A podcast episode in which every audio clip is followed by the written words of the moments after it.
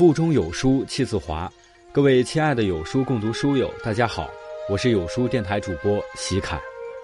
今天要分享的文章是来自曹植的《所谓教养，就是不消费别人的痛苦》。如果喜欢这篇文章，不妨在文末点个赞。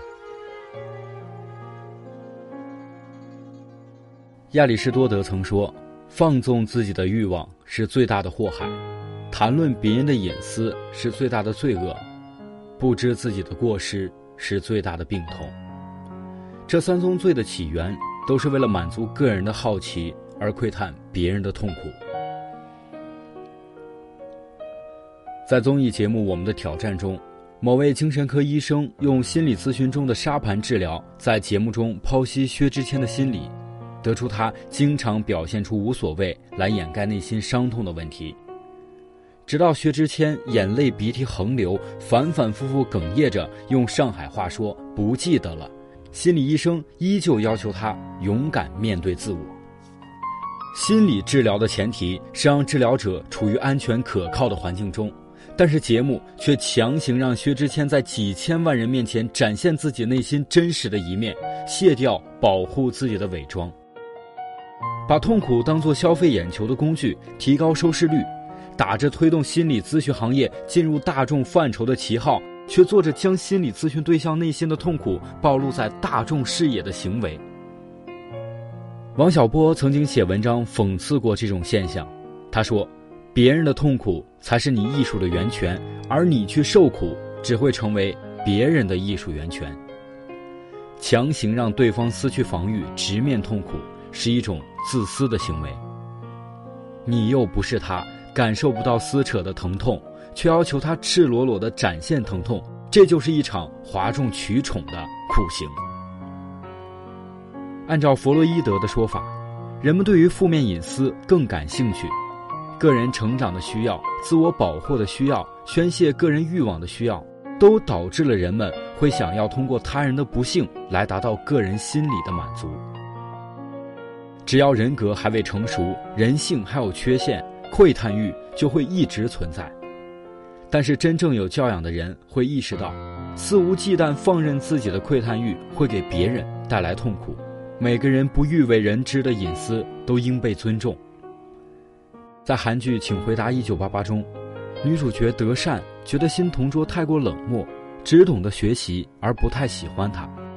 但是当得知同桌经常因为癫痫发作、口吐白沫而被原班级的同学厌恶时，他帮助同桌掩藏了这一秘密，在同桌又一次癫痫发作时，及时制止同桌的自残行为，还让全班人当做一切都没有发生过。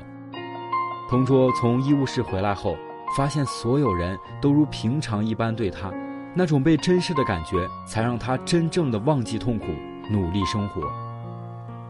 如果每个人的悲伤都被迫暴露在灯光下，被所有人评头论足、肆意消费，那么痛苦只能更加痛苦，不堪只能更加不堪。初中时，一位同学的父亲在工地被砸伤，瘫痪在床，家庭面临困难。他成绩很好，学校为他申请了贫困生补助，而且让他作为贫困生代表在国旗下发表演讲，感谢师生校友的捐助。而且特别强调，让他把家庭情况写清楚，写得情真意切。平时他是个特别要强的人，就算家庭发生了变故，也不肯向朋友哭诉，不敢和大家聊他的家庭情况，怕被大家看不起。但是那天，他在国旗下向几千人坦白：“我的父亲瘫痪在床，母亲没有稳定的工作，整天以泪洗面。感谢学校，感恩大家。”是你们的无私帮助，让我可以继续读书。那天晚上，他一个人躲在空荡荡的教室里痛哭，第一次清楚的认识到了自己的贫困。他说：“那种感觉，就像你被迫在几千人面前脱光，然后意识到你和面前的这些人再也不是平等的了。”他说：“从那个时候，我就知道，贫穷就是一种罪。”十二三岁的小孩还学不会成人世界里的掩饰，任何的不同在小孩心里都会无限放大。他们会因为特殊身份对朋友分类，会口不择言的嘲笑，所以那些贫困生因为家庭原因被孤立形成的小圈子，没有人会愿意进入。很多孩子不到万不得已，不愿意暴露自己的家庭情况，宁愿不要钱，也不愿意被边缘化。念高中的时候，我们曾被拉去报告厅，作为一场颁奖仪式的观众。好几位考上重点大学的高三毕业生被颁发助学金，其中一位学姐作为代表发言，讲述自己父亲的去世，讲述家庭的困难，感谢全市的帮助，感恩能获得这些奖学金。他在台上几乎泣不成声，后来我才知道，他不是因为想到父亲的离世才痛哭，他是对于在公众面前戳破自己的脆弱窘境而难过。单纯的善意应该要考虑到被施舍方的心理，而不是让他沦为展现个人善意的秀场，以善良的名义活生生把别人的痛苦撕开来展现给大众看，这种善良才更应该让人警醒。知乎网友 L S L A C 曾说：“所谓消费别人的不幸，就是将他人的不幸作为衬托自己善良或幸福的工具，升华自我形象，满足内心意淫。”很多新闻报道，为了突出悲情故事，将麦克风和镜头对准当事人，一遍一遍地追问他们的细节和感受。你一定很痛苦吧？这是很多人在采访中一定会被问到的问题。每当看到这样的镜头，我都忍不住会想：让一个已经受伤的人面对冰冷的机器，在陌生人面前一遍遍揭伤口、承认痛苦，这应该很残忍吧？把痛苦抛开、放大，甚至是扭曲，然后告诉围观者：“你们看，这个人好惨呀，但是他好坚强哦。”迎来一点儿关注和点击，成全一些人茶余饭后的谈资，释放一些廉价的感伤。被自己的善良感动一回，然后这个不幸的故事就被抛在脑后。消费苦难就是明明置身事外，却偏偏要说自己感同身受。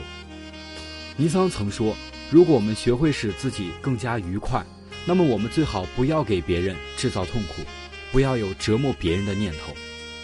通过宣扬别人的不幸而到来的幸福感，终归是不长久的。伪善的谎言。”一戳就破。最好的教养在于，不要把自己的利益凌驾于别人的伤口上。台湾漫画家朱德庸有一本漫画《大家都有病》，说的是这样一种现状：生活中的每个人都或多或少带着一些伤痛前行，这些伤痛代表曾经失败不堪的自己，是每个人最隐秘的内心世界。他们和身体的隐私部位同等重要，如果被强行剥开，无异于强奸。所以不要轻易触碰雷区，你没有资格帮助别人认识到痛苦。任何无关痛痒的义愤填膺，都是不需要深度，只表达态度的个人作秀。无论你的目的是鞭挞人性，还是宣扬正义，不拿他人的痛苦当消遣，不拿他人的痛处当谈资，愿意帮忙就伸出援手。但事后请不要随意炫耀，这就是教养的体现。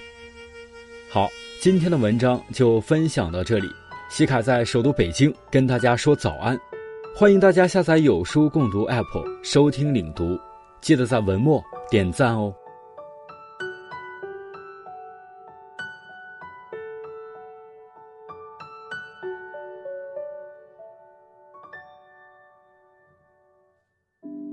你停在了这条我们熟悉的街，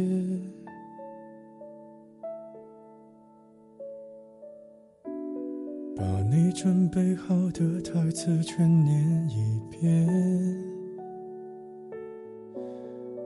我还在逞强，说着谎，也没能力遮挡你去的方向。至少分开的时候，我落落大方。我后来都会选择绕过那条街，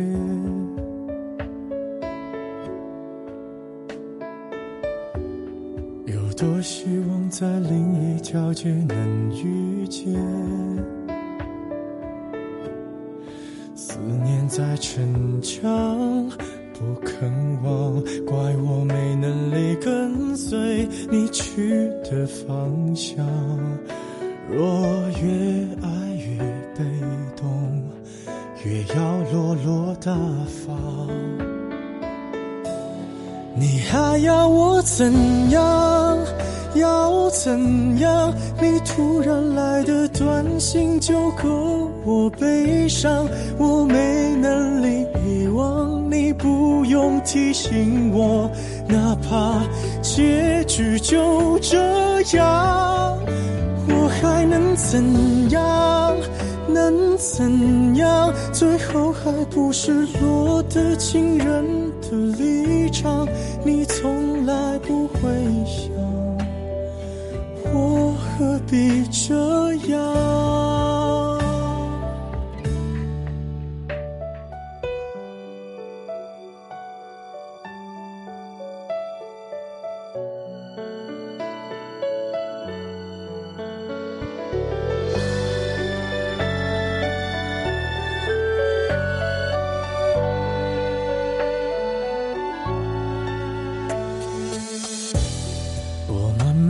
回到自己的生活圈，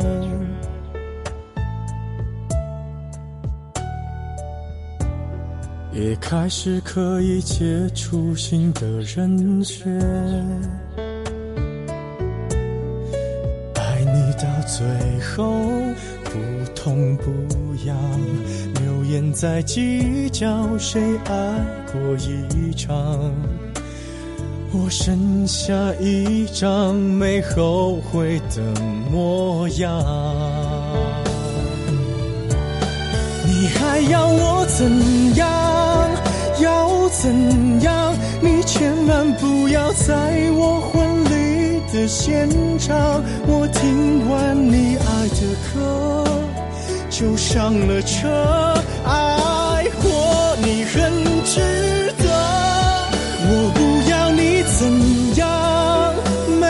怎样，我陪你走的路你不能忘，因为那是我最快乐的时光。后来我的生活还算理想。